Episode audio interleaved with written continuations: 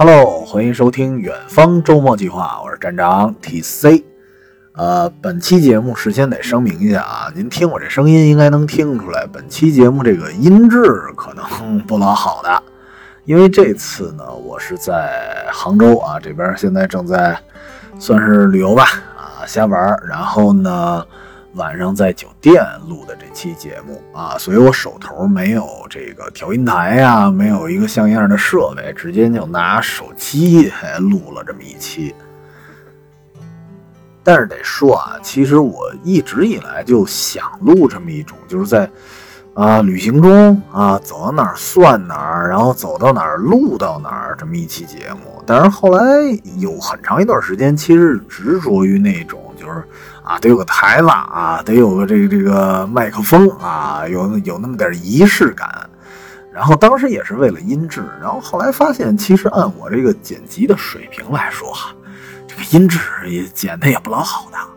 然后再加上，如果熟悉我们前几期节目，尤其是前几期，您包括我跟七十一录的那个满汉全席。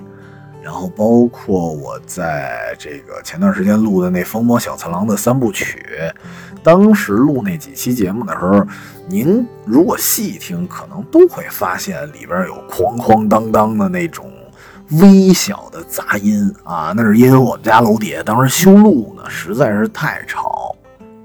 然后我当时就一直想着，我说，哎，找一个更安静一点的环境。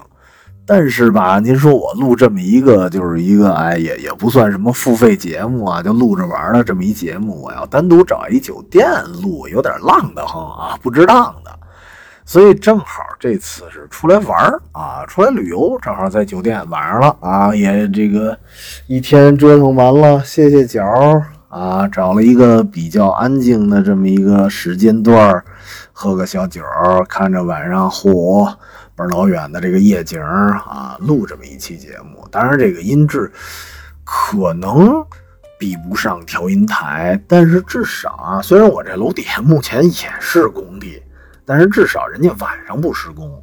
我们家那会儿是晚上都会施工，所以我录完这期节目，当我回到家的时候，您可能还会听到那些哐哐当当的事儿啊。至少这期节目啊，我保证是没有那些乱七八糟的杂音了。那么这期节目咱录点什么呢？咱这个主题啊，就回到了，呃，我当时应该我也忘了我答应没答应过了啊。就之前录完那个周杰伦那期范特西的节目，当时有听友评论说，要不咱把这个周杰伦其他的专辑咱挨个来一遍。嗯，我后来其实确实是录了最伟大的哎最伟大的作品吧，叫什么来着？我有点记不清了啊。就是他最新的那张专辑，那期节目确实录了，然后后来好像在部分平台下架了啊。因为，但我不记得我用过什么嗯有有违版权的音乐，我不记得了，反正就被下架了。现在是不是还能听到？我也不知道了，我也这个不太。好找那个原文件，我重新上传了。反正那期节目就相当于没有吧。然后其他的专辑呢，也确实没录。那么趁着这一期，其实想录一期周杰伦的《七里香》。其实按条理来说啊，这个直接蹦到《七里香》这张专辑好像有点奇怪，因为之前我们聊的范特西，那范特西之后，你像有什么这个半岛铁盒的那叫什么来着，《八度空间》。然后到后面的，呃，叶惠美这些我们都还没来得及聊呢，然后突然就蹦到这个七里香。那么之所以选择，就想聊聊这期节目啊，还是因为真的是跟这次旅行是有关系的啊。正好是那天，因为我坐飞机是赶了一个早班机。其实按理说啊，我还挺。不喜欢坐这个早班机的，因为太早，有时候它会影响一天的一个，包括情绪，包括你那个疲劳的程度啊，就是一个一天的状态可能都没那么好。你像我坐早班机是八点一刻的飞机，然后我当时至少五点多我就要起床了，然后六点我就要往机场去去奔赴了啊，所以当时其实还挺挺焦虑的，就是。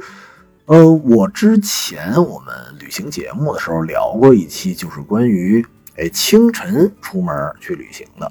但是对于清晨出去旅行这件事儿啊，我本身的态度是比较矛盾的，因为我又喜欢早晨啊特别早那种清凉的那种气氛，那种特别清爽的空气。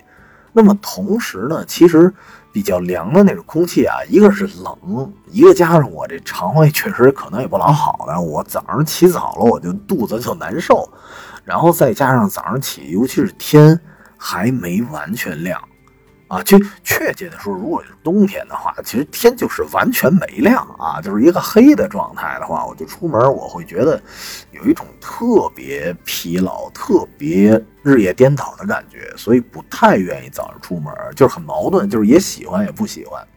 那么这次其实这个早班机也是被迫的，因为毕竟早班机便宜啊，啊，这个比较便宜的价格，然后坐这这趟飞机。然后其实，呃，当时打车的时候，一路走过来，然后天一点一点亮，一直到了机场，其实才完全亮。所以这过程中一直都感觉挺挺累的慌的。但是到了这个机场，发生了一件非常治愈的事儿，就是什么呢？就是我们已经坐上飞机了啊，就是等在机场，其实等了好久。最后坐上飞机之后，因为没什么乘客。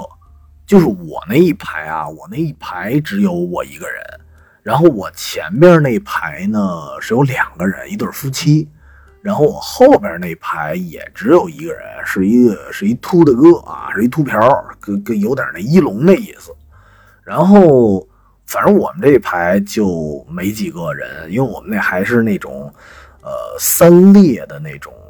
比较大的航班就是中间仨座，然后两边的窗口各自是两个座那种，就是一排一共得有，呃，怎么怎么数这数，七个座的。然后这七个座基本上就是大半事儿全都没坐满。然后这个时候大家是一个什么状态呢？因为飞机里面很宽松，所以大家的状态其实是很松弛的。再再加上早晨可能有一点疲劳，其实。上了飞机之后，大家可能就有一点昏昏欲睡了，然后这个昏昏欲睡的状态会导致整体的氛围啊都非常的放松。这一放松啊，这个空姐也放松。所以当时发生了一件什么事儿，就是飞机上当时在放一个 BGM，是就是在放我今天想录的这期节目这张专辑的主打曲目《七里香》。然后当然当然，它放的是一个纯音乐啊。然后这个时候呢，空姐儿可能太松弛了啊！空姐儿按理说她非常专业的给大家引领啊、帮忙啊，然后包括她跟旅客之间的对话，可能都是比较专业的那种系统的培训过的啊。就是就是小品里那段嘛，就是啊，先生，请问你需要什么服务？就大概这个样子啊。然后所以她一般不会说一些闲话。然后那天呢？放那个七里香音乐的时候，这个空姐儿不由自主的就站我旁边的一空姐儿不由自主的开始哼唱了。然后她在哼唱的同时，巧了赶上我前面那个那对夫妻嘛，那其中那大哥往那个就是行李舱里正塞东西呢，一边塞这大哥也开始哼这个七里香啊，随着这个 BGM 一块哼。然后哼的这个过程中。这个这个空姐实在是没绷住，然后来了一句，就是嚯，合着大家啊都会唱这首歌。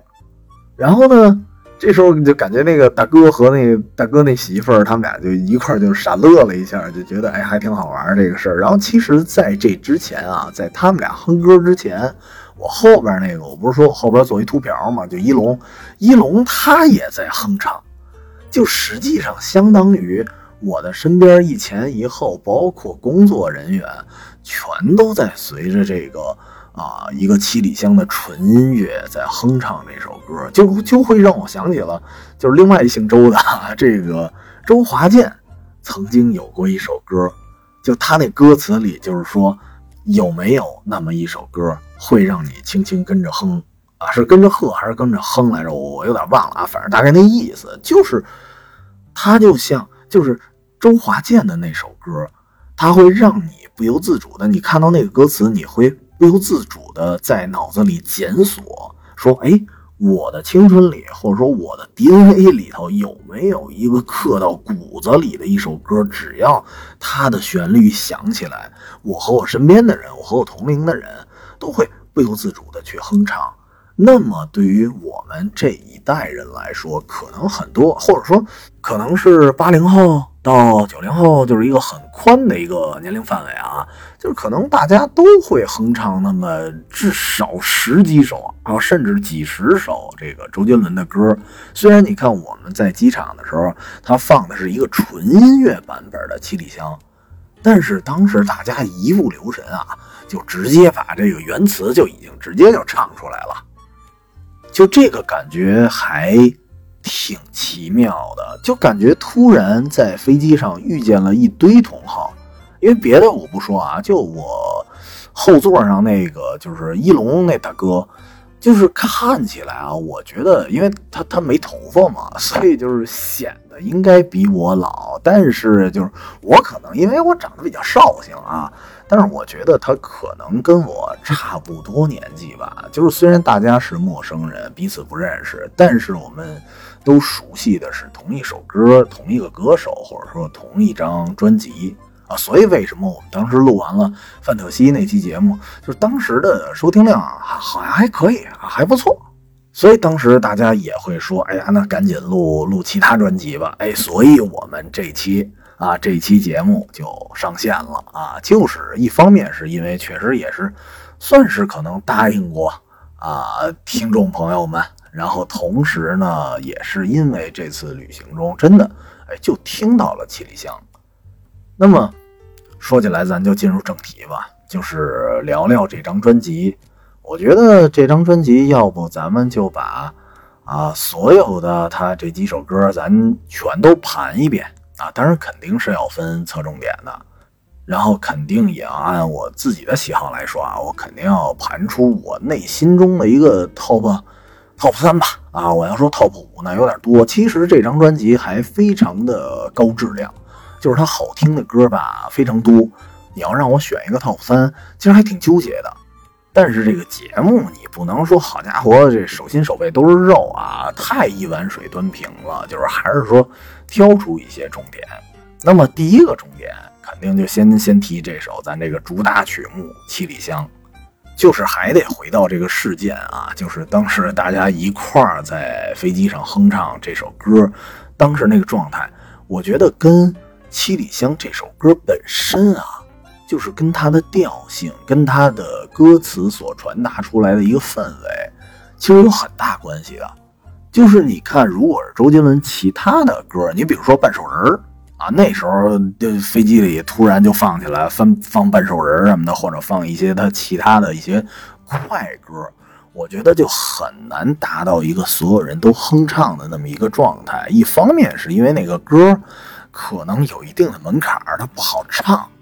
然后另外一方面就是他那首歌的氛围，其实可能对于玩过 DOTA 或者玩过早期的魔兽的朋友来说，可能对半兽人他可能更有感受。但是这个七里香它不一样，七里香我觉得它的门槛儿可能会略略的低一些。其实就跟。呃，我举一个非常不恰当的例子来说啊，就是现在很多这个所谓的抖音神曲，为什么传唱度比，当然比这些啊著名歌手的啊，比这些经典曲目哈传唱度还要高，是因为那些音乐有一点儿简单到离谱啊，当然是因为那些音乐就过于简单。然后过于简单呢，它会造成的一个非常直接的问题，就是比较洗脑啊。咱就举一例子，什么那个我骑上我心爱的小摩托啊，它永远不会堵车，就就这个词儿吧，你说好听了，那那那叫朗朗上口；你说难听了吧，这个词儿叫这个太水了啊，它又押韵，然后同时呢，它没有任何的所谓的文学性。啊，就是基本上就就是大白话，然后这大白话还押韵，基本上所有人全都能，只要听过这个歌，基本上一次就能记住。所以其实越简单，呃，门槛越低的歌，它的传唱度可能会更高。但是说回来，这个七里香肯定还是不一样。我所谓它的门槛可能略低一些，是应该会低于那些就是，呃，怎么说呢？翻唱的难度比较高的那些 rap，跟他们去比起来的话，那七里香门槛相对来说还是低，毕竟是慢歌嘛。那么同时，他特别容易，当时啊，在此情此景之下，早晨出门去旅行，在这个情景下最容易引起大家共鸣，可能是因为他的歌词氛围太。田园牧歌了，就本身七里香，你看他描述的一些场景，就非常的像旅行。然后呢，他所谓，我觉得他所谓的那种田园牧歌，又不是非常单纯的那种纯自然风光。什么意思呢？就是咱们得说说，对比一下以前的几张专辑啊，就周杰伦的专辑，我们在范特西那期其实就聊过，他的专辑有一些特性，就是每个专辑都。会融合尽可能多的一些元素，比如说我至少可能得有一个这个中国风的歌，然后呢，我至少得有几首快歌啊，必须得有 rap，对吧？然后同时呢，里面至少可能会有一首关于职业的，甭管你是忍者呀，还是牛仔呀，还是半兽人啊，对吧？他会有这么样的一个组合。那么同时，其实在他的很多专辑里，还会融入一些。非常具有田园气质的，比如说，那就后来的稻香，还有像那个梯田，哎，梯田是叶惠美吧？好像是啊。这次这个节目，因为我做的比较仓促，我就是在酒店里这个往这窗边上一坐，我就录了，所以可能有些说的不太精准啊，大家这个见谅。反而这个大概那意思，你包括八度空间那个爷爷泡的茶啊，那是八度空间，应该没说错，就是这些歌带有。浓浓的那种，哎，我我要说乡土气息吧，这词儿有点俗，反正大概那意思就是带着那种，呃，田园风光的感觉。但是又不一样的是什么呢？您看这个，比如说梯田，梯田它太自然了，它就完全像是农村呀，就那个田野上发生的一些故事。但是七里香它又不太一样，七里香。我用一个非常不恰当的形容来说，七里香特别像发生在城乡结合部的故事，因为你看它第一句歌词就是“窗外的马巧在电线杆上多嘴”，对吧？你看他人至少还有电线杆子呢，对吧？然后你说这一句很有夏天的感觉，它特别像什么呀？包括你看它 MV。它 MV 取景是在日本的群马县，然后一个什么地儿，好像是高崎市吧，在那么一个地方，然后所以它的整体的风格就特别像日本的，其实也不算乡村，其实有一点像日本的小镇，或者我说它会有一点像我们此前节目啊上一档是另外一个专辑里的节目曾经聊过的日本的那个叫。柴油的那个小地方，就非常像那种，就是也接受过一些现代化的改造，然后它不是完全的农村，然后同时呢，那个地方还是跟城市的氛围还是不太一样，相对来说比较安静，像是那么一个地方。然后你听这个《七里香》这首歌的时候，你会有一种就是好像啊。我的，比如说我的爷爷奶奶，或者说外公外婆，对吧？我我们当时北方叫姥姥姥爷啊，他们可能住在这些地方。然后我一到了什么暑假，然后我就去这个地方去看他们。然后在看他们的过程中，可能啊，因为这个毕竟这首歌还是一个情歌嘛啊，可能是在看望自己亲人的过程中，然后遇见了一个美丽的女孩，发生了一个呃很美丽的一个乡村爱情故事，大概是这个样子。然后同时呢，它这个大环境又不是说纯纯的那种，就就就荒郊野外了，麦子地、大森林，不是这个样子。因为，呃，我拿我自己举例子来说啊，就是因为我的老家其实是在河北的农村，啊，就是我我母亲那边。然后呢，我小时候有时候会回去，但是那个地方相对来说就太。太田野了，您知道吧？就是很多生活也不方便，然后从那个老家的屋子里出来，走两步呢，就到了野外了，然后会有一点害怕，对，尤其是尤其是晚上会有一点害怕，然后居住呢，其实也不是特别的便利，没那么方便，所以就是而而且包括景观，你可能当时看到田野，哎呀，真宽阔呀，怎么怎么样的，但实际上那个地方待几天，可能就有一点审美疲劳了。所以对我来讲，我不是特别喜欢梯田的那种氛围，那就是梯田那首歌的那个氛围。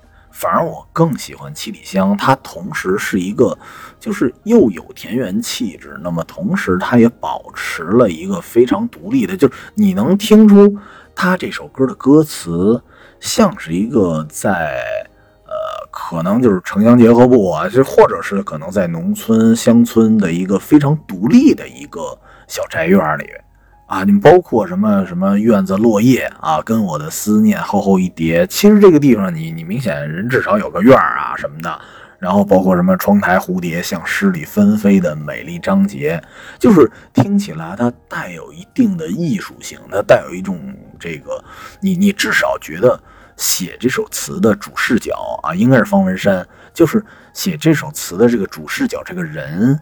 他至少是一个拥有诗人或者什么类似啊写作呀这种工作身份的人，他不是一个真正去务农的那种感觉的，就是梯田属于务农的那个。其实，如果您真的去过农村的话，其实农村的生活并没有你想象中的那么那么美好，那么放松，反而是我偶尔去那儿度个假，我作为一个局外人，我去放松一下身心，我去换一个环境。反而你会觉得那个地方可能更舒服，就是它是一个换环境的地方。你让你现在一个城市人长久去待，我觉得可能是待不下去的。所以对我来讲啊，所以我我这个说这个节目，我只能说从我自己的角度出发，我不能代表很多人。就是从我自己的角度出发来说，我觉得七里香它比梯田呀，就那些其他的歌。来说，它给我的感触更深，是因为它更贴合我的心里。那么，尤其是这首歌，他去加成之下的话，我会觉得我当时马上就要出行，我这飞机马上就要起飞，当时那个状态会非常非常的舒适，就一下我就马上，我虽然当时我刚开始坐飞机，我对我来讲，我觉得。落了地，然后酒店 check in 之后，然后我才是一个真正的旅行的开始。但是这次不一样，因为我听到了这首歌，对我来说，旅行已经开始了。那么好啊，这这首歌说完了啊，说了这么多彩虹屁了，那咱得说说别的了。这个我觉得整个专辑里第一首歌可能大家印象比较深啊，虽然它不算是专辑的同名主打曲目，但是当时来讲就是。但凡啊，您用过什么这个中国移动那个动感地带的电话卡，可能也会知道这个名字，就是我的地盘儿。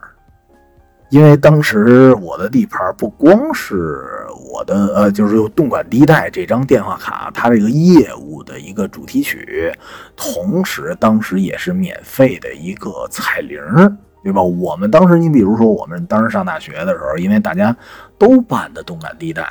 然后呢，对于学生党来说，动感地带的号也比较值。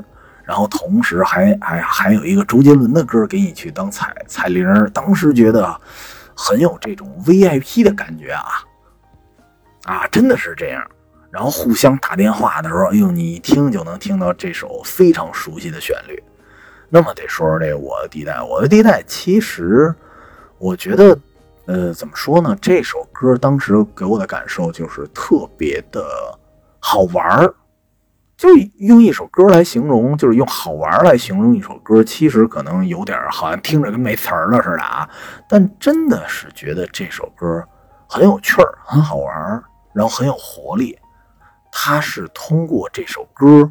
然后来阐述出了他对这个“动感地带”这四个字的一个理解，就是这首歌真的很动感啊，真的很活泼呀。然后同时，我觉得特别好玩的是，当时因为我们是北京孩子，我们是特别了解，就是儿化音应该放在什么地方。然后呢？别人把这个儿化音放错了的时候啊，就是虽然咱也没那么强迫症，但有时候就挺别扭的。比如说我们小时候看那个《流星花园》，《流星花园》里 F 四曾经说过这个哥们啊，就是我们一般叫什么？就叫哥们儿啊！哎，你你好，哎，哥们儿怎么着怎么着的，都是哥们儿。这个儿化音放在门后边，然后这个 F 四他们说话的时候叫哥们啊，就是放在这个歌后边。我不知道是不是台湾本身就有这种习惯的说法，因为我我也不太懂咱们这个闽南话呀，台湾省他们怎么说话啊什么的，不太懂。那么。当时，当时看 F 四这么说的时候，就老别扭了，可强迫症了。但是这个，直到啊看到周杰伦的这个这个我的地盘的时候，因为他基本上这里所有的儿化音啊都不标准啊，什么什么在我地盘这儿你就得听我的啊，就感觉这这这是怎么这么别扭啊？但是听着听着就觉得。啊，其实这首歌我可以说是有一奶奶的洗脑。当然，在洗脑之外呢，你去看这个词儿，首先就是它的洗脑跟一些后来的所谓这种什么什么这个啊魔性神曲它是不一样的。因为魔性神曲，首先它那词儿有点过于简单了啊，是过于简单，我都说好听了，说白了就是特 low，特直白。那么其实这我的地盘儿这首歌，你仔细看那个歌词的话，其实它还是很有特点的，它在。标榜一种年轻人的那种叛逆的心理，但是同时呢，他的歌词不是那种就是就就非常生硬的那种傻表白啊、傻叛逆那种。你包括里面有一些词很有意思的，什么什么那弹钢琴的孩子正用他们的手指弹奏未来的历史，我用手机传出什么文字啊，对对对对，一大堆，就是里面也会提到。呃，一些弹钢琴的孩子，然后怎么怎么着的，就是他不是说单独的叛逆，我单独的就摆烂，我什么都不学，不学无术啊，我就街头抽烟，我就是就是非常有个性，我就是成熟。他不是用这种东西，而是就是在周杰伦，就包括后来的那个听妈妈的话，你都能看出来，其实他对于学生时代，就是可能某些情绪我需要独立，但是同时呢。对你好的东西，我该学学，我该听母亲的话就去听，就他非常客观的去表达一种叛逆，然后在不失底线的情况下去表示独立。我觉得这个是很有意思的一面，就是，呃，说白了，就是周杰伦的歌之所以在当时。被奉为经典，甚至呢被中国移动，你想中国移动其实很挑剔的，因为不得不说啊，因为一些工作原因，我跟他们之间也有过一些合作，就是知道他们那些单位很很板正的啊。虽然他出了一个业务叫动感地带，但实际上他们的观念是非常老派的，非常正统的。但是他们能够接受周杰伦，不光光是因为他火。确实也是因为他的歌里看似叛逆，但是在传达的是一种很正的能量，它不是一种颓废的叛逆。所以这首歌其实我还是挺希望大家有空可以重听的。哎，那说到叛逆，咱就得说他另外一首，其实带有啊，这首就不太一样了，我就感觉它带有一定的挑衅性的一种歌了啊，就是《外婆》。外婆这首歌算是周杰伦自己作词，同时作曲的一首歌了。因为刚才说的可能还有一些方文山的手笔，那这个是完全他自己作词。为什么要自己作词呢？啊，是因为他带了自己的一点小九九，就听起来啊，听起来外婆这首歌实际上有一点这个照顾老人啊，照顾自己的这个姥姥啊，大概这么一事儿啊。但是呢，实际上这首歌。他是在表达之前一个一个一个什么台湾金曲奖，好像是当时的一个颁奖的不满，因为他当时是有好多好多这提名那提名的，然后最后呢都没得到奖，然后反而啊，哎呦呦呦妈呀，吓死我了，吓死我了！好好家伙，合着这个这个电视怎么突然开了？啊，现在不管那么多啊，继继续录节目。呃，我说哪儿了？反正就是呢，他没得到奖。然后呢，其实可能，哎，好像是当时有一说法，就是他并不欣赏的啊一些，就是感觉本身没有什么才华的一些歌曲，反而得奖了，很不服气。然后同时，其实周杰伦当时一直在受到一种批评啊，就是说，哎呀，你这个歌怎么老是一成不变呀？然后你听来听去老是那么几个调调啊，然后啊，其实我觉得这个事儿啊，从周杰伦刚开始出道就饱受各种啊争议，对，但是人家火了还是很多年。其实最后有些事儿不得不说是一种结果导向。他能火那么多年啊，同时我们在一个飞机里，那么多人都会同时能哼唱他的作品，那说明什么？说明其实他的作品还是很深入人心的。但是又不得不说，就是基本上你看这次啊，就是他最新的这个专辑，当时很多人也是大家批判啊，甚至很多号称一些专业的人士，好像也没听过他们写过什么歌。然后也没什么作品，然后突然就蹦出，也不知道变成叫什么乐乐评人啊，一些人，然后就飞出来说啊，这个开始批判，然后从什么乐理啊，从什么编曲啊，这个那个就开始批判啊，批判半天，呃，他们依然写不出歌来。啊，这是很遗憾的一件事。但是不光是这次，其实从最早周杰伦的一些歌就已经遭到了各种的调侃，就包括早期大家都会最常说的一句话，就是说：“哎呀，这个人怎么口齿不清啊？”啊，对吧？这这是最多的一种说法。那么到这次，其实同样也会说他的一些歌曲，他的旋律可能跟以前差不太多。这个不得不说，其实周杰伦的。歌只能说他的风格化，就尤其是一些情歌、一些慢歌，他的风格化还是比较明显的。就是啊，我不得不说，《外婆》这个，我就说这么两句，《外婆》这首歌其实带有一定的讽刺性，就是他呃，其实这首歌的歌词特别像讲了一个小故事。就相当于是周杰伦带着他的外婆，然后来看这个颁奖颁奖仪式。然后同时，我记得这里头有一段副歌，还是那个周杰伦他妹妹跟着他一块儿唱的。然后就是说，等了半天这个颁奖仪式，然后最后呢，啥奖也没评，也没评上。然后外婆呢也有那么一点失望。然后周杰伦当时通过外婆的失望，实际上在表达自己的不满。哎，大概是这么一首歌。当然，这首歌同时也是非常朗朗上口的。那么。这首歌咱不多说了，咱回到刚才我说那话题，就是他的歌的一些呃重复性吧，但是依然不阻挡它经典呢。我觉得就是，如果让我排的话，《七里香》呃这张专辑我排前三的，当然确实会有《七里香》，那么同时也会有我现在想说的这首，就是《借口》。这首歌啊，其实对于一个就是经常模仿周杰伦唱歌的人来说啊，就是比如说我啊，我觉得还是挺难唱的一首歌，就是在高亢的地方非常高。然后同时呢，这首歌我觉得它是需要扑入情绪去唱的一首歌，它不光是靠嗓子好啊，你要投入情绪，因为它的这个歌其实歌词啊，咱单说。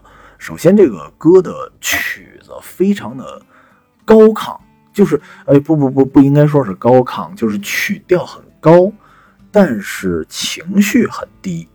就是这首歌的歌词，首先我就不形容了吧，因为它的歌词相对来说没有那么强的，这歌词本身没有那么强的画面感，它不像《外婆》里面是描述了一个小故事一样。然后七里香呢，是描绘了非常具象化的一些这个田园牧歌的一些风光啊，像是一个风光片儿一样。然后也不像我的地盘儿，它是描绘了一些年轻人当下的一些生活、一些状态、一些细节，甚至到什么在教室里的事儿啊、写作业的事儿啊，可能这些这类似的啊，弹钢琴的事儿，它很具体的东西都是没有的啊。在借口这个歌词里，它是没有的，它很。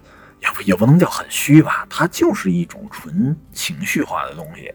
哎，但是反而你听这首歌的时候，会有一种就是脑海里啊，会特殊的会直接浮现出一种画面，就是比如说。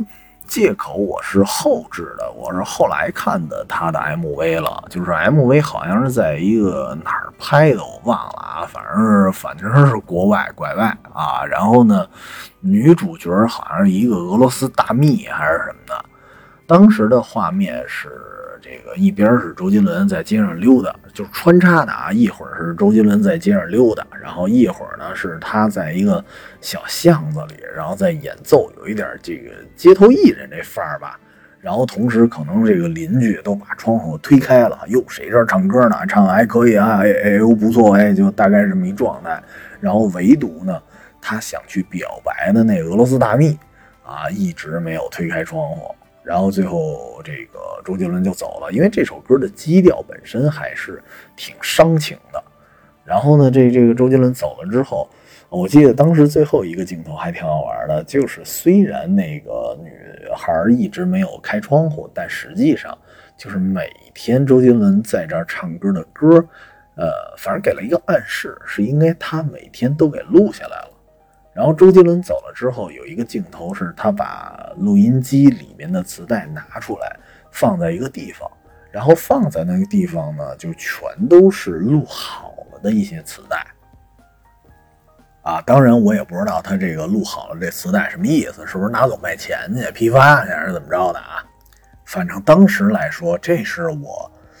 最早时候理解的就是一般意义上的，是不是有点偏绿茶的那种人啊？啊，就是你看人家天天给你唱歌，你不搭理就早点拒绝。嘿，你这天天给人录下来，这算怎么回事儿？就反正当时很奇怪。但是呢，我只能说这是我看到 MV 之后的一个感受。但实际上我在听这首歌的时候，肯定没看过 MV。然后呢，我在听这首歌的时候，我其实脑海中会自动脑补一个，就是一个失恋了的人，然后在大街上非常漫无目的的溜达的那么一个状态。那么这个溜达的状态其实是非常符合周杰伦那个 MV，就是他不是穿插的吗？然后有周杰伦在街头。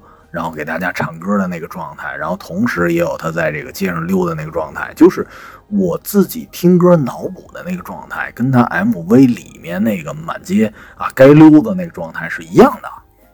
所以我觉得可能是这首，就是有的时候一首很好的歌啊，不得不说，它其实是会给你一些非常。具象化的想象的，就是他不需要把一些词给你描绘的那么具体，就非得告诉你啊，自从跟你分手以后啊，我就天天在街上溜达呀。他没有说那么具体的话，但是你会确实会不由自主的在大脑里进入那种状态，你觉得当时就是这个画面了，所以以至于就是。比如说我啊，可能当时状态不太好的时候，然后会有一些这个小矫情的时候啊，这个多愁善感的时候，我可能确实，我作为一个听者来说，我确实会听着这首歌，然后在大街上啊去溜达。包括这次，呃，出来旅游也是，就是如果我在一个什么比较陌生的街道，我溜达的时候，可能会听一些这种类似的歌。有可能我也会把《借口》这首歌拿起来重新听一遍，因为它太符合一种街头气质了。我也不知道说不上来为什么啊，因为从这个乐理啊什么这这这玩意儿那那玩意儿的这种专业的知识我确实没有，我只能说他会给我一种非常直观的感受，就是这样。就是我一听这首歌，我就觉得就非常狼狈的，然后在大街上漫无目的的走啊，就其实。他会想起，让我想起以前啊，让我想起以前成龙的一首歌了。就这个算是成龙一个可能稍微小众的一首歌，我觉得啊，可能听到的人不算很多吧。因为成龙的歌比较著名的，可能也就是什么《醉拳》啊什么之类的啊。那么这首歌叫《感受》。就是感受里，其中啊有一段歌词。首先，这感受这首歌，你看之前成龙的，还有包括什么男儿当自强啊，它可能算作一种功夫歌曲吧，就有一点这个屠洪刚那范儿的。你看醉拳啊，还有男儿当自强，都是那种风格的。然后，但是他也偶尔啊，也也不说偶尔吧，其实他还挺多的，有那种比较伤情的啊，就是那个叫，就是我记得从。听陈小春的歌知道的那么一个词儿叫叫什么来着？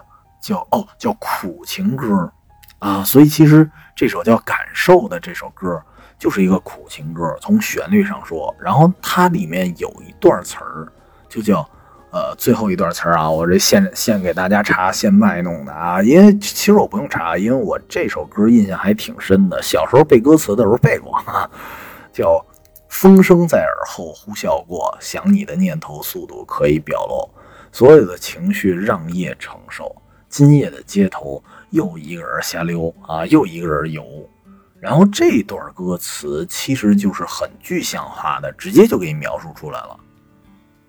然后这段歌词它就是非常清晰的，就告诉你我现在就就是一个人在街头游呢，所以它表达的啊比较直观。那么就是它异曲同工，跟这个借口异曲同工在哪儿呢？就是借口它无需把这个词儿写的这么清楚，但是你的。感受就是你如果闭上眼听那首歌，你能想象出的画面可能是近似的。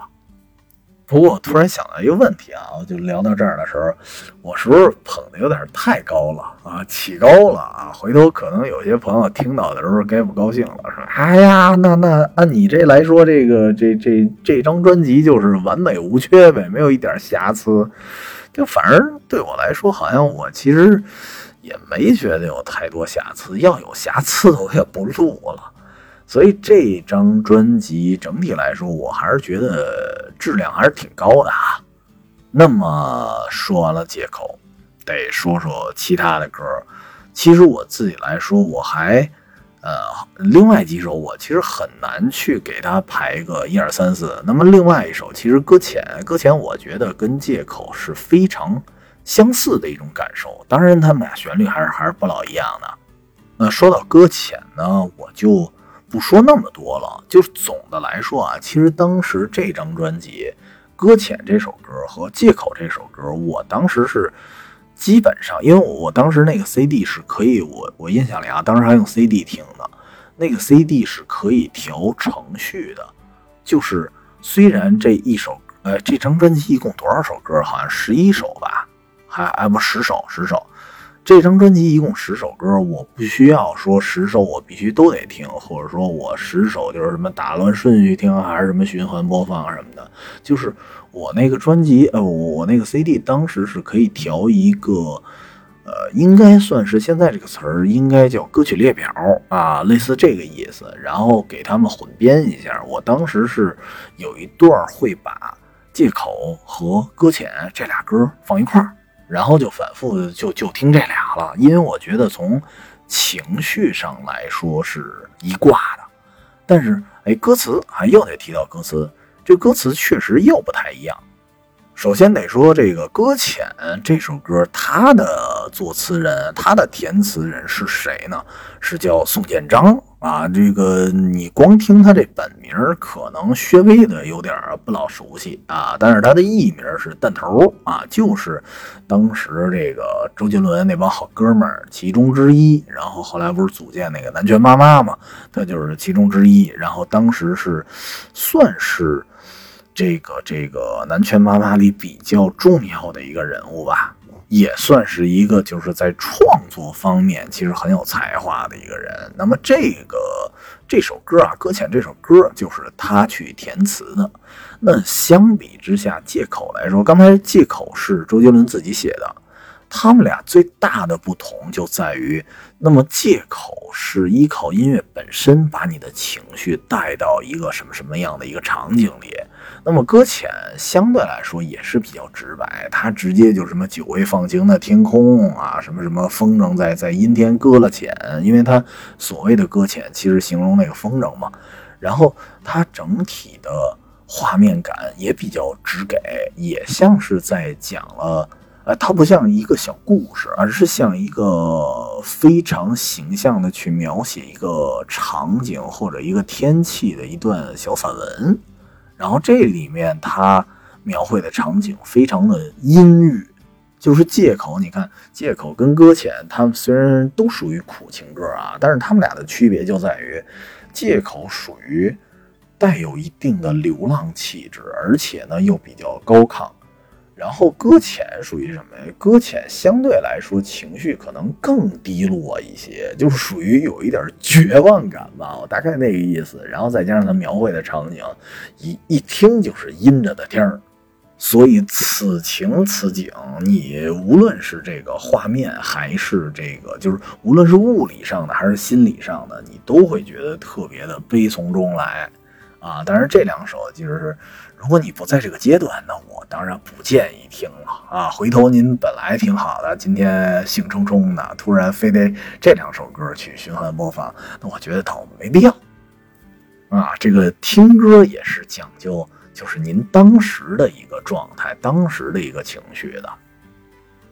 那刚才说俩比较丧的歌了，那咱得说一个甜歌了啊！那就是这张专辑里还有一个叫《园游会》。这个园游会其实我当年听的还挺少的啊，当年听的少，可能因为那个年纪还比较喜欢丧歌，然后后来才听的那个，就从什么时候？从我很忙那张专辑才开始听，有一首叫《甜甜的》，哎，发现哎，周杰伦这小甜歌也挺好听，然后我才翻过头来去听的园游会。然后才发现，就这种小甜歌吧，它给予那种情绪上的刺激，还是挺舒服的啊，特别美好。就是云游会啊和甜甜的，就这两首歌，哪怕你听到的时候，你那个脑中没有一个非常具体的一个画面，但至少也是那种啊带着点粉色的啊不灵不灵的那感觉，就听着很很快乐吧，应该说。而且《园游会》这首歌，它本身这个歌词描写的也是那种，就是啊，在就就我理解，《园游会》有一点像庙会吧，因为它里面的一些歌词也写的很清楚，你包括有那个捞鱼啊，捞鱼的那个小游戏，那个我记得在一些。好像是日剧里经常会见到的，我不知道最早是哪儿流传出来的啊。反正在一些日本动漫里特别常见，就拿一个呃纸糊的，真的是纸糊的一个小麻辣网，然后在水里捞鱼，然后本身那个那个纸的材质啊，就属于很薄似的那种，有一点像宣纸，但是比宣纸可能还要薄。然后一沾水，那就更糟了。然后你要拿那个想捞鱼，那小鱼儿稍微一晃荡啊，那那个网网就破了。然后这个游戏的玩法是什么呢？就是你在这个网破之前，你把这鱼捞到你一个小碗里啊，你就算把这鱼捞着了。其实有一点像咱们现在这个游戏厅里这个，或者说商场里摆的这个娃娃机，就娃娃机也是松松垮垮的一爪子。然后好不容易逮着一娃娃，然后逮到顶上之后，砰那么一晃荡啊，然后那那个娃娃又掉了。其实大概意思啊一样，一个就比较传统，一个偏电子的版本。然后当然，其实其他的一些园游会的元素也都存在，什么包括入场券，对吧？你去庙会，你怎么的也得买张票吧？然后包括一些。啊，草坪上的场景啊，手里的气球啊，这些都是一个庙会的必要元素。然后他呢，用这个歌词啊，当当然得说一句啊，这个歌词，哎，又是方文山的手笔。然后他用一种非常。具体的一些描述，就包括刚才说的庙会里出现的各种元素，然后给你塑造了一个非常形象的一个小庙会那么一个场景啊。当然，这个场景里最重要的不是那些互动游戏啊，最重要的是出现了一个喜欢的人。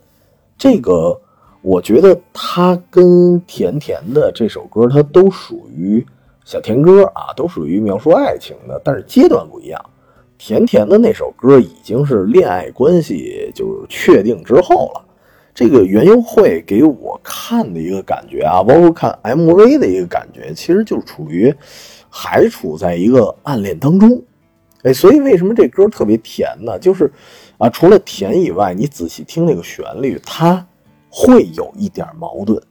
就是这首歌它还不像啊，甜甜的那么甜腻，就是这首歌里带着，仿佛带着一点担忧似的。就是我，我觉得啊，到我这岁数又又聊暗恋，好像有点不老合适的。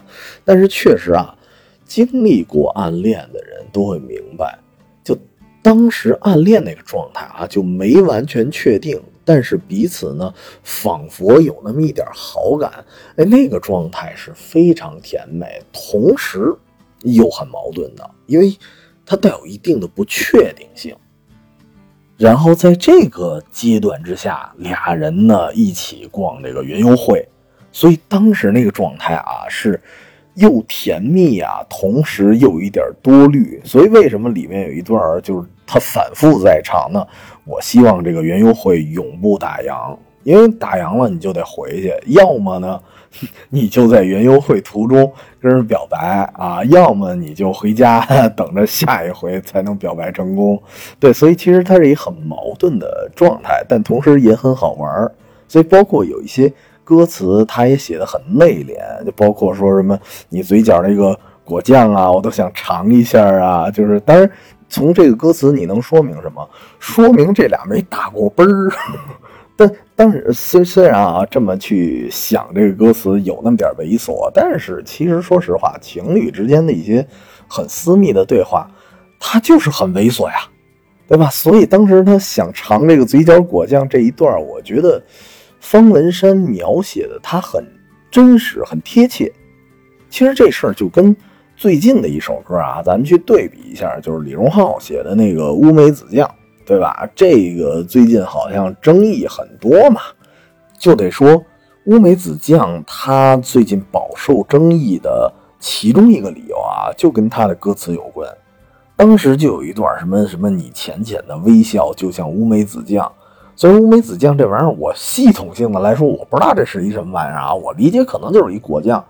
但是不管怎么说，你说一个人的他的笑容长得像一个果酱，就感觉很奇怪。就是，嗯，咱对比一下啊，就我记得当时周杰伦有一首歌，然后，呃，我具体有点想不起来了啊，因为今天这节目确实文本做的不是很完善，因为这个出行的过程中临时录的。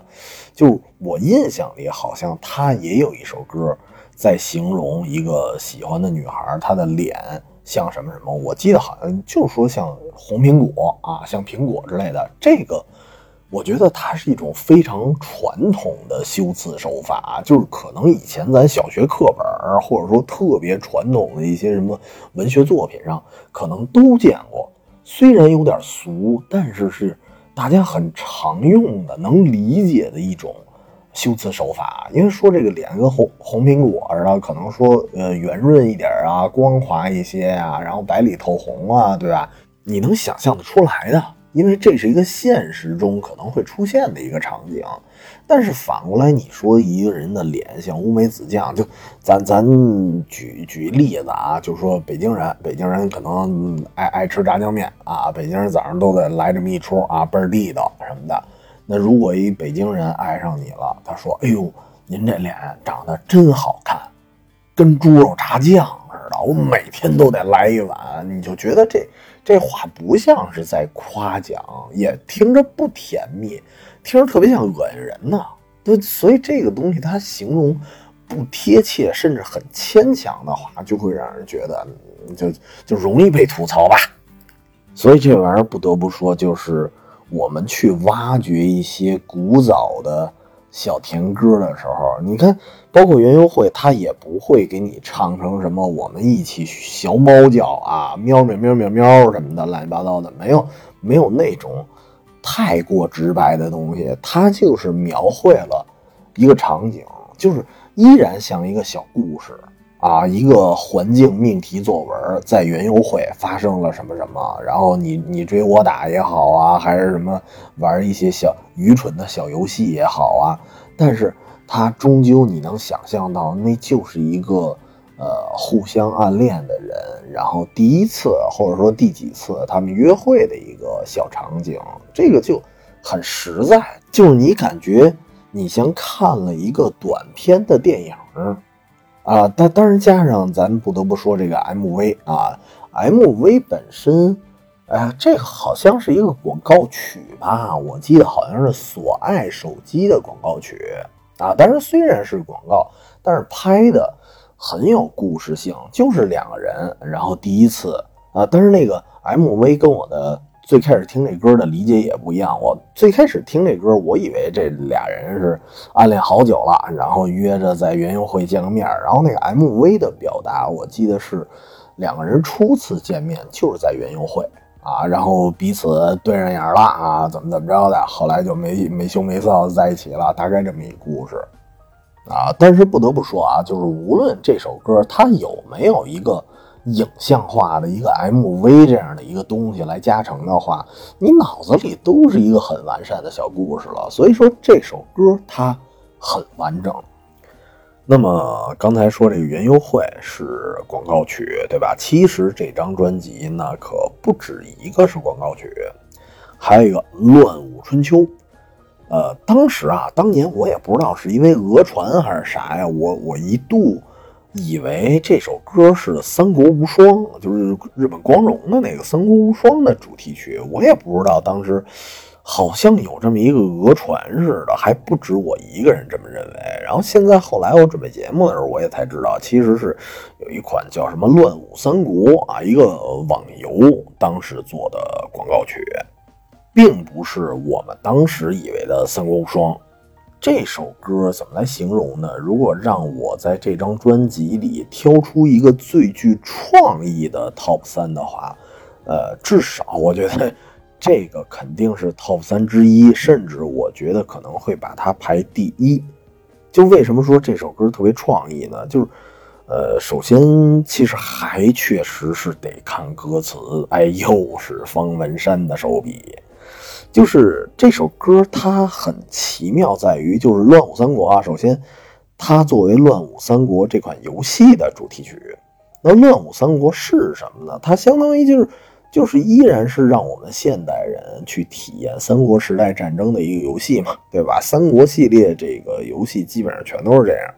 但是呢，可以说这个歌词相当于把这款游戏形容成为一个时光机，然后你通过这个时光机，你去读三国历史的兴衰。所以其实。把游戏作为一个能够穿越时空去见证历史的载体，这种比喻的方式，我觉得首先它是一个创意了。然后同时呢，咱从曲子来说，哎，又得说回周杰伦这个曲子，它是就三国题材啊，以前这种歌咱没少见，三国的主题曲呀，或者说这个林俊杰当时也有一首，是是叫曹操吧，还是什么来着？就是。都有三国题材的主题曲，但是用 rap 的方式来表达的还是很少见的。而且这个 rap 的方式其实跟歌词本身来说，他们俩搁在一块儿相得益彰。为什么呢？因为本身它就是通过时光机去见证历史，然后同时又是一个游戏主题曲。那用 rap 的方式，让这个歌词会变得更加的戏谑。所以这首歌，我是觉得啊，就算不告诉你这首歌是什么什么东西的广告曲，但是你听这个旋律啊，我感觉大差不差，能猜得出来。那么除了刚才说的这两处，我觉得这里真的是创意连连啊！怎么说呢？其实你看，其中有一段歌词，当时说什么什么“曹魏枭雄在呀，蜀汉什么多人才呀”，当当当，列了一堆历史史实。当然，如果是纯列历史的话，你会觉得有一点像凑字儿，因为这玩意儿谁不会列呀？只要看本三国，对吧？你能编点，哎，结果话锋一转，他突然改了一句，就是说这些书都有记载，不是我在胡掰，什么什么，等到东方鱼肚白，我再来跟你说嗨，就是突然他把视角跳出来了。又跳回到一个现代人的一个视角，就告诉你，其实我就是穿越时空，我在看这件事儿，我是一个旁观者，我不是一个亲历者。这个其实不得不说啊，又得跟别人去对比了。当然，这不是为了踩乎谁啊，就是首先林俊杰的那首《曹操》是叫曹操吧？啊，也不错。但是呢，就是他全篇的视角啊、歌词啊，全都是。仿佛是一个亲历者似的，就是整个这首歌全都是在描写曹操、描写三国，真的是完全复原那段历史了，就会给现代的，就是听歌的人很很很奇怪的一个感觉，就是觉得有点突兀。怎么你就突然去变成了一个主视角的历史观了？然后怎么你就什么用阴谋阳谋，然后一定要拿下什么荆州什么乱七八糟的，类类似这个意思啊？就是你会觉得咱这些事儿咱也没干过啊，咱也没亲历过，然后跟生活有一些远。就是作为一个现代人，你突然去感慨古人，感慨那些三国里，呃，到现在依然可能还存在一些争议的事儿的时候。你就觉得现代人可能想多了，但是《乱舞春秋》不一样，《乱舞春秋》直接就告诉你，我其实啊就是一个啊旁观者，我啥也不是，我就是通过这个时光机，我去看了一眼古代的故事，然后我就跳出来了，我我不做评价，呃，如果非要让我来做评价的话，那就是最后那几句，就相当于是最后有一点儿。有一点自谦，也有点自嘲的那么一段，就是说我我小命差点没续集啊，还好有时光机，我我谢谢你，我我双 Q。就这段词，什么还还好有时光机，我谢谢你。这段词出现了两次，都是他以一个现代人视角，我穿越时空了之后，我差点死在那儿啊，我差点死在沙场，还好有时光机，我谢谢你。就这段吧，你听着又像一个自嘲，甚至你仿佛还能感受到一点，就是有一点反战思维在里边。这个相当于什么呀？就是有些人啊，就咱们在街边上，你看那个老头老大爷聊天儿你会发现，经常他们会聊一些历史，或者说有些人爱聊政治啊，聊着聊着，仿佛啊，他是一个。足够可以执掌权衡的人，哎，仿佛他比古代那个军师还有想法。但实际上，有些人你一问他职业，其实他啥也不会啊。就是现实中其实可能很平凡啊，但是就可能看了几本古书，也就开始这个乾坤大略了。但是《乱舞春秋》这个就是它的基点，就是这歌词的视角就非常的亲民。就就直接告诉你，我啥也不是，我穿越回去，我很可能就死在那儿了，因为那个时代太兵荒马乱了。然后得亏我是用时光机的方式，然后回到了过去，得亏我没有活在当时，就是仿佛还有一点庆幸，还有一点自嘲。哎，这个状态你就会觉得特别的谦虚吧，应该说。而且，呃，当。周杰伦唱到这段歌词的时候，他唱到那句“还好有时光机，我谢谢你”的时候，你你们仔细去听啊，你觉得他的语气突然就变温柔了，甚至咱夸张一点说，都不是变温柔了，你感觉那段语气有点怂怂的，就是认怂 啊。这个我觉得他特别好，就是。这段歌词包括他的唱腔，给我的感觉特别好。这个是很多人，就尤其是很多特别喜欢研究这个古代历史、古代战争史的人，他所不具备的一个特质，就是谦逊。因为很多人看过了太多的古代的政治啊，什么权谋啊、宫斗啊，甚至看到现代的一些什么政治啊，然后翻个墙，可能看了一些不该看的什么乱七八糟文章，他老觉得自己可以指点江山了。但实际上是这样吗？他可能连自己的本职工作都做不好。所以你看《乱舞春秋》，他也是穿越时空，然后我去看到一些兵荒马乱的事儿之后。然后他最大的感触是什么？哎呀，得亏我没活在那个年代呀！啊，得亏我是时光机呀，我才能留住我的这条狗命啊！可以说，这种谦虚，真的是在那个年代啊，就是这这张专辑都零四年了，在那个年代，人这首歌就已经用一种很低的姿态，他把这首呃带有三国情绪的歌就写出来了。所以我觉得。不光是创意吧，我要这么想的话，哎，我自己吹嘘完了之后啊，我觉得这首歌也可以加 top 三了。那那说完这首啊，咱继续往下盘。反正这期已经录这么长时间了，那就挨个把这几首全都说一遍吧。那么，其中我一个还特别想提的就是这首叫《困兽之斗》，我觉得啊，应该是比较冷门的一首了。为什么这么说呢？因为我感觉大家在这个 K 歌的时候啊。包括他真的是大家聚会去什么卡拉 OK 对吧？来来点周杰伦的歌，那那肯定有必点的吧？就刚才说的几首，可能大家都点过。就我感觉点《困兽之斗》的特别少，就很少啊。包括我自己有时候也想不起来。就这首歌当时给我的感觉，就呃，你你反而不用看歌词了。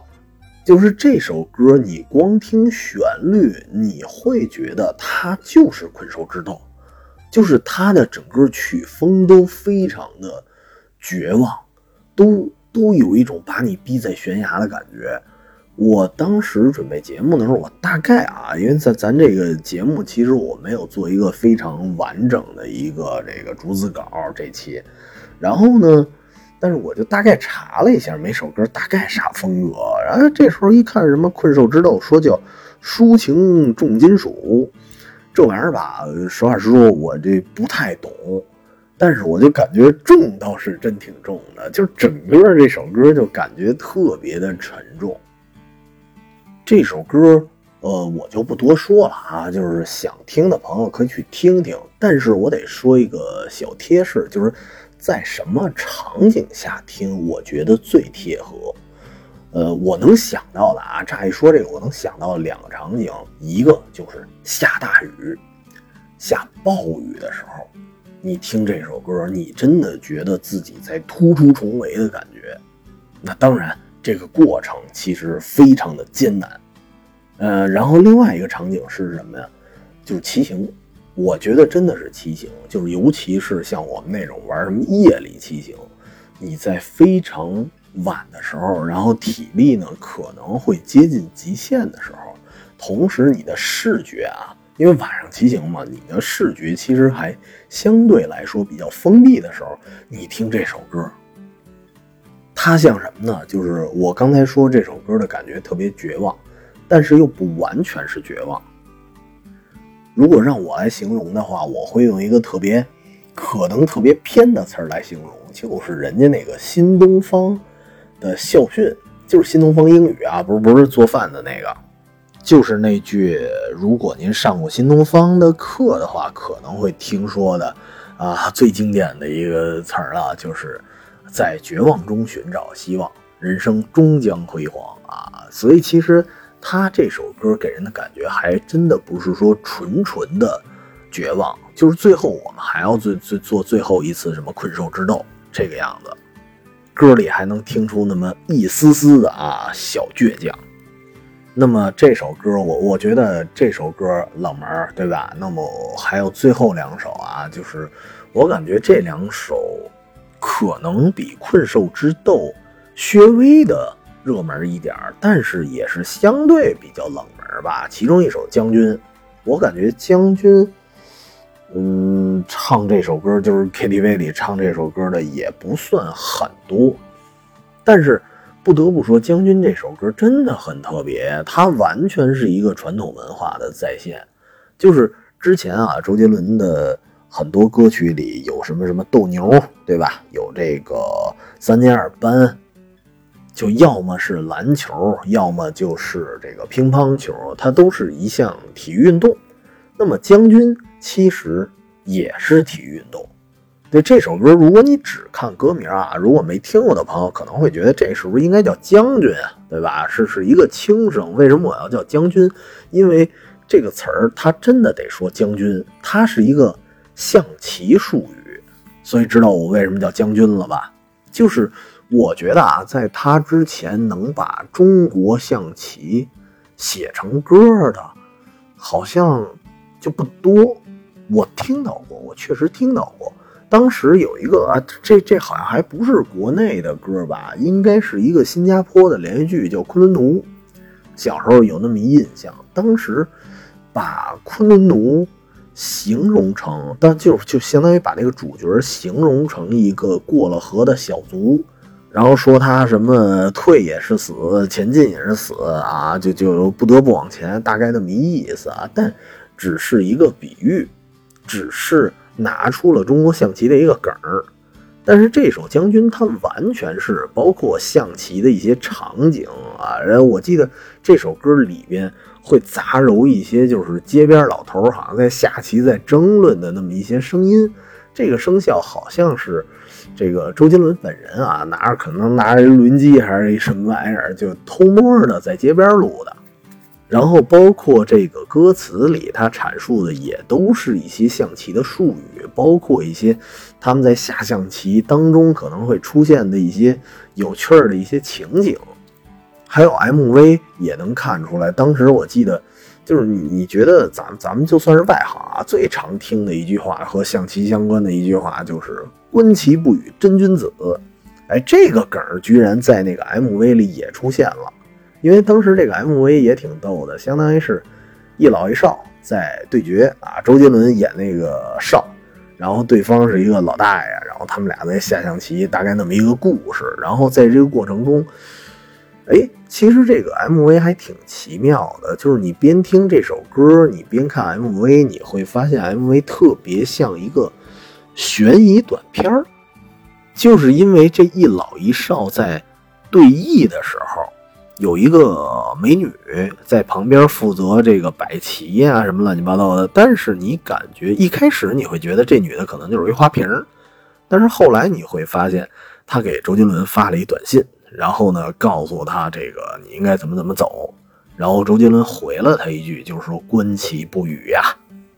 然后呢，这姑娘好像就没听他的啊，人继续支招啊，什么大概那意思啊。到到最后你会发现很奇怪的是。其实真正跟周杰伦下棋的啊，好像不是那个老爷子，其实是这个女的。因为到最后啊，已经将军的时候，然后这个女孩毁了一步棋，然后最后把周杰伦这个老将给灭了。但是按理说啊，咱们都知道一个定律，包括这个 MV 里其实也。呃，出现过这个字样，就大概那意思啊，就是说你这个大丈夫，只要是死牌落地了，你就不能反悔了。结果人这姑娘来一句啊，我不是大丈夫，我是小女子，所以我悔棋了，所以我把你给灭了。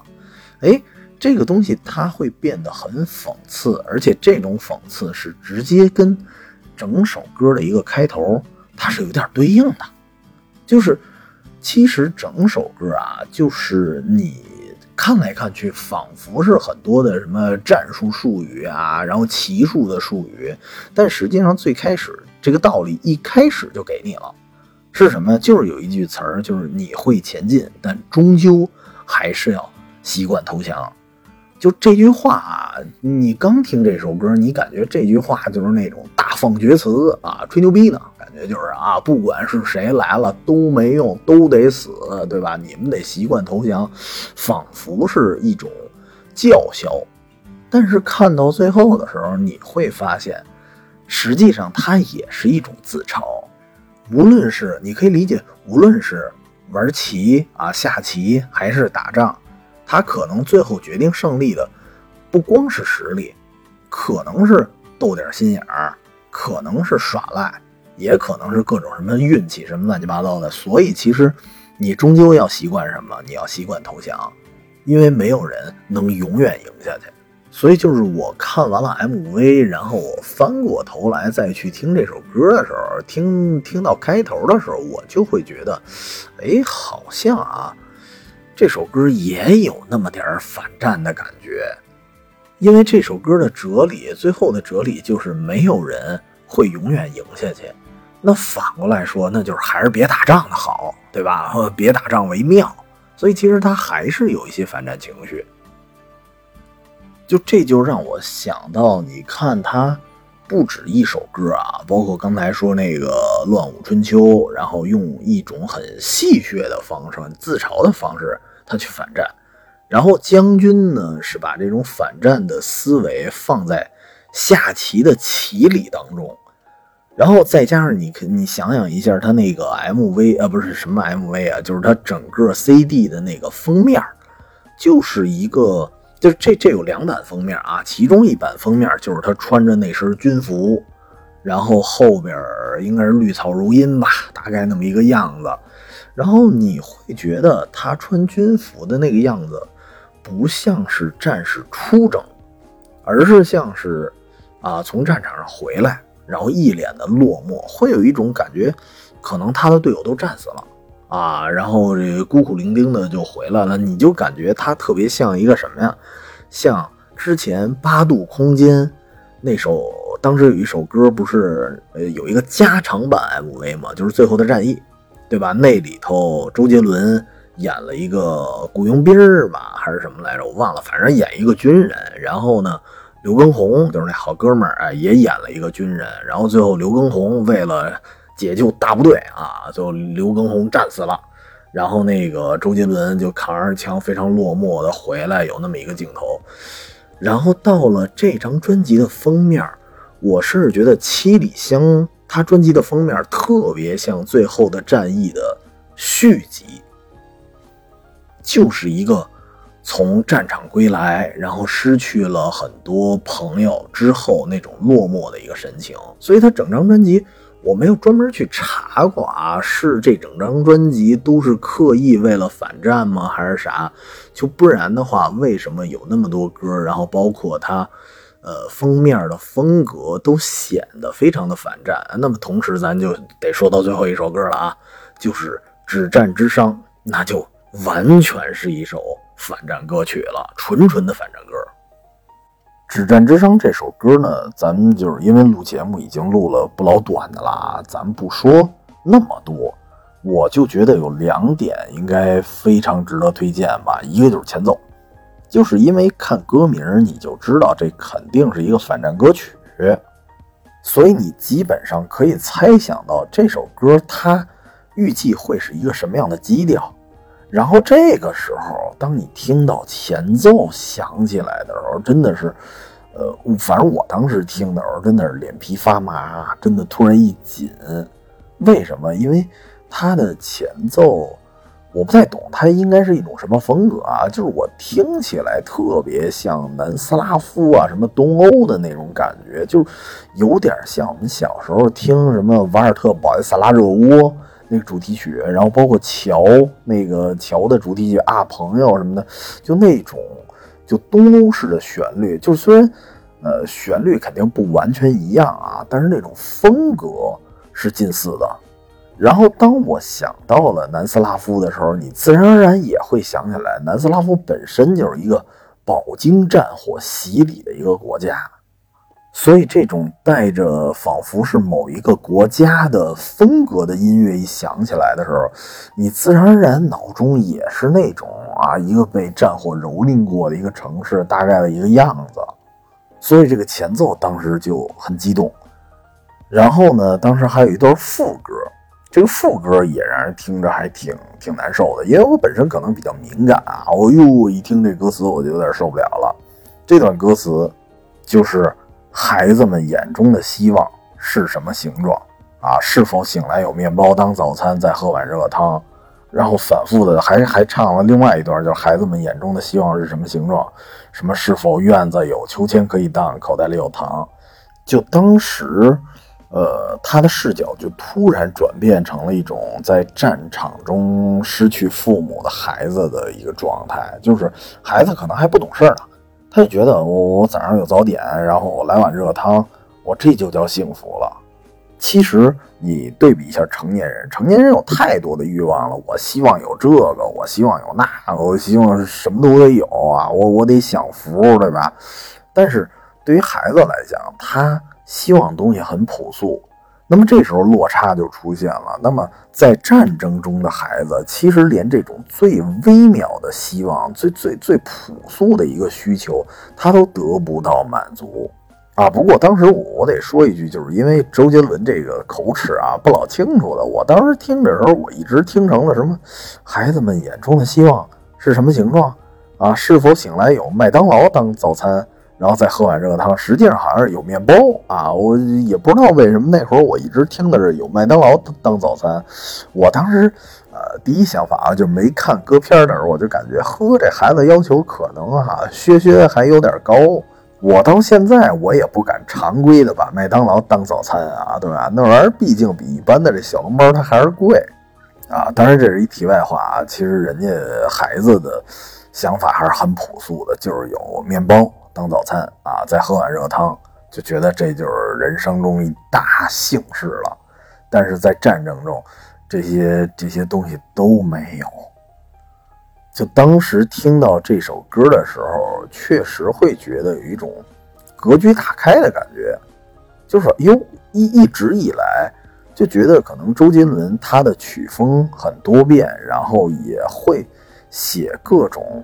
在爱情啊情歌之外的一些其他的类型的歌曲，但是呢，当我听到《止战之殇》的时候，就突然感觉又不一样了。就之前觉得他是有才，但是现在觉得，嗯，有点东西，有格局了。那么说到这儿，咱就这节目的尾声了啊，总结一下吧。这张专辑《七里香》这张专辑给我的感觉就跟。之前范特西的感觉是完全不同的。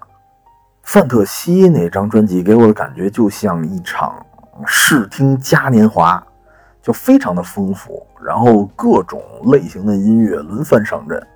虽然七里香这张专辑其实也是各种不同的风格交替的在上演，但是吧，它整体给我的一个感觉确实是偏偏反战，或者说。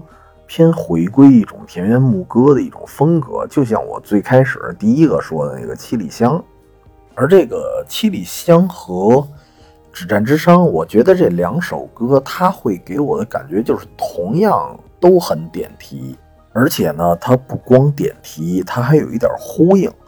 就是当你听完了《止战之殇》，如果你翻回去去听《七里香》的时候，你会有一种。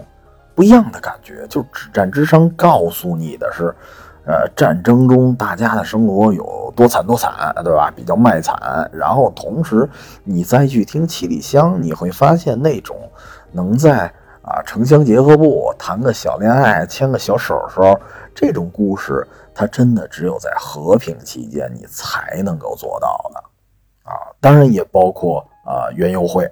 对吧？你你一定是在这个社会比较稳定的情况下，至少至少你比如说疫情，对吧？疫情它也影响的，你不可能有庙会啊。咱这北京现在庙会已经多少年都不办了，它一定是在一个社会也稳定，然后相对来说也没有疫情，也没有战争，也没有那些杂七杂八的东西的时候，你才会有园游会这种项目。所以这一整张专辑听下来啊。就是加上他他的歌曲，然后加上那个封面，然后从视觉上给我带来的直观的感受，我都会觉得这张专辑特别的反战，特别的回归自然。可以说，它跟以前的那呃，当然不止以前的啊，包括以后的，可以说跟后来和之前的所有专辑的风格可能都不太一样。它的风格可能就这张专辑的。风格可能更加的统一，那么同时还得再总结一句啊，作为这个在旅行当中啊录的这么一期节目，我真心是觉得至少里面有两首歌吧，我觉得是特别适合在旅行中收听的。一个当然就是《七里香》了，比较轻松、比较放松的那么一首；另外一个就是呃《困兽之斗》啊，正相反啊，《困兽之斗》是比较。呃，绝望，但是是在绝望中寻找希望的。它特别适合那种就是独行的夜啊，就那种风格。就是因为有时候，比如说您一个人去旅行，然后一个人在晚上穿越大街小巷的时候听《困兽之斗》，我觉得会有不一样的感受吧。那么咱这期节目就就就录到这儿了啊。这期应该算是一个纯纯的私货啊。一方面是终于。实现了自己在旅行中录节目的一个小愿望，那么同时也是我个人来说非常喜欢的一张周杰伦的专辑。可以说当年听到的时候，算是惊喜之作吧。因为出到这张专辑的时候，应该是第哎第几张了，我没算过啊，反正已经出了好几张了。就是出到这张专辑的时候，我当时最大的一个感触就是，嚯，这哥们儿还能写，然后这这哥们儿这个曲子什么的。依然还是能够吸引我，就是我我以为啊，出到这张专辑的时候，可能就没有太大的吸引力了。但是并不是，人家啪啪打脸，就是依然好听，而且依然 范特西啊，真的是用依然范特西来形容这张专辑，再贴切不过了。那本期节目咱就聊到这儿吧，我觉得有空大家可以去啊，再翻出来重新听一遍。啊，或者说您在这个旅行的过程中一边溜达一边听，我觉得都是不错的选择。那么未来呢，也说一句，可能会录更多的一些啊专辑啊，就是突然也想到了，我觉得确实有很多歌手的一些特别经典的专辑，尤其是有些歌手的专辑啊，就是碰巧赶上那张了啊，那张专辑它可能是首首经典，那就必须得聊那么一期了。也加上我确实可能比较喜欢从非常感性的一面去聊一些音乐啊，当然理性的一面我这个理论知识也不支持啊，确实没那个本事。呃，算起来算范特西，算最伟大的作品，然后加上之前聊王杰，我觉得纯聊音乐的节目好像已经包括今天应该是录了第四期了吧。那以后希望能聊更多吧。哎，但是啊，这个节目结束之前，咱还是得插一个题外话，就是这次在酒店里录节目，我感觉，嗯哼，又打脸了。因为一开始我不是开头还说嘛，说哎，这个地方还比较安静，至少晚上人家不施工了。哎，但是呢，我这外边有。是肉眼可见的啊，能看见一个高铁啊，然后还有一个贴着地跑的，应该就是普通的那个火车吧。我还查了一下，一个叫什么杭深线，一个什么沪昆高铁，还一钱塘二线，合着至少三趟线在在这儿贴地而过，就是而且过的频率还挺高，所以我这期节目就得亏了这个手机录音有一个好处啊，就是能暂停一下子。啊，一边暂停，然后我一边一边说节目，只要过车的时候，我就我就我就咔嚓停一下，所以还好没有那么吵吧。但是其实比较拖慢了我录一期节目的一个时间。哎，但是总体来说，我觉得环境还算不错了。反正我觉得，如果这期节目上线的时候音质还可以，那以后拿手机录节目可以变为一个常态吧。呃，然后最后加上一个信息，就是您可以添加“远方全拼加 FM”，这是我们的公众号，里边也有我们的加群方式。因为毕竟我们那公众号啊没有留言功能，所以如果说哎您想点个出，包括就跟我们上次那个朋友留言似的，说聊聊其他周杰伦的其他专辑。那您也可以加群啊，一块儿咱推荐推荐，推荐推荐您喜欢的一些其他的不一样的专辑，或者说其他人的专辑。哎，我要是听过的话，咱可以继续这个录这么一期啊，算是定制节目。那好了，本期节目咱就聊这么多，然后祝大家周末愉快，也祝我旅行愉快。那我们下期节目再见。